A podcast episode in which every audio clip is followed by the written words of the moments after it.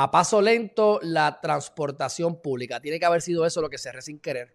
Ahí esa noticia lo que está diciendo, mi gente, es que eh, eh, eh, o sea, mira, miren cómo se. Esto es el punto. La gente que no tiene dinero o que, que hay desigualdad, ¿verdad? Los que, los que están más pobres son los más que se afectan. Tú no solamente tienes el problema de la pandemia, sino que si no tienes vehículo, tú estuviste siete meses sin transportación pública. Nuevamente abren las puertas, me parece que empezaron a, funcionar de manera parcial para, más o menos para enero. Entonces, el problema que está teniendo la gente es que pasan, los, pasan las guaguas con 20 personas máximas y muchas veces no paran porque ya están incumpliendo. Si traen a más personas, ya incumplían con el distanciamiento social.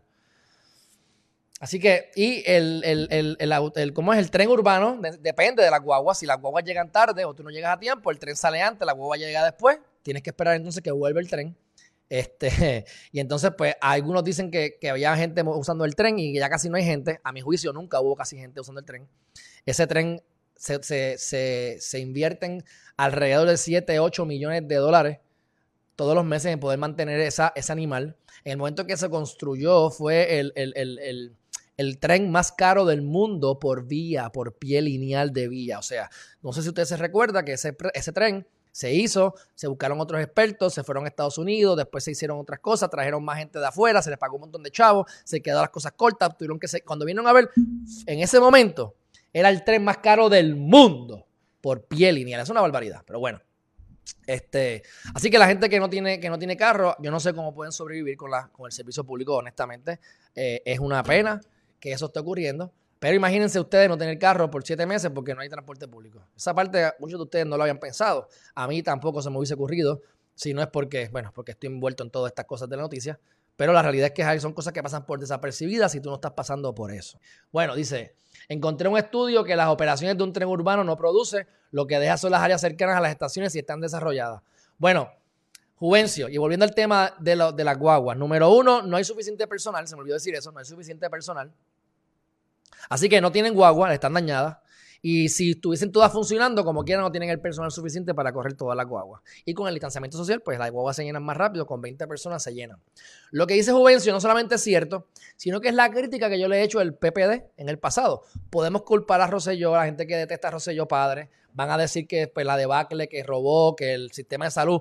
Y la realidad es que ahí sí había mucho hubo mucho robo, hubo mucha deuda, pero se pudo haber mitigado mucho. ¿Y cómo se puede mitigar? Si yo me gasté X cantidad de dinero en un tren urbano, me gasté X cantidad de dinero en el choliseo, pues entonces cuando venga el próximo gobernador, aunque sea rojo, ¿verdad? Lo que debe haber hecho era habilitar esas áreas.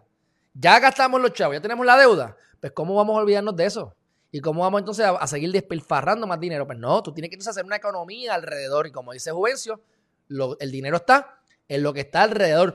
Tú creas la infraestructura como gobierno, engrasas las ruedas de la economía, y entonces la gente misma se reúne a sus alrededor y vende cositas, artesanía, o hay restaurantes, hay actividades, hay caminatas, hay 5K, etc. El problema es que viene uno y hace una cosa que no debe, pero que como quiera se puede haber aprovechado, y viene el otro y le echa para atrás y se olvida. Pero no es que no se, no se está pagando, se sigue pagando el préstamo, se sigue pagando el dinero del choliseo, el tren urbano se sigue, se sigue pagando. O sea, es peor que entonces, porque si yo vengo como popular o como PNP o otro partido que no sea el anterior, cualquiera, que hizo el proyecto, yo digo, ah, caramba, mira, yo llegué a Alejandro y de repente habilité el, choliseo, habilité todo el tren urbano alrededor, fue exitoso, exitoso la operación y van a decir, ah, eso lo hizo el anterior que era de otro partido. Y para que eso no ocurra, entonces bloquean todo. Eso fue sí la María Calderón, mi gente. Así que mira, aquí de verdad no valen nada. Este, y, bueno, pues eso es lo que hay con, con ese tema.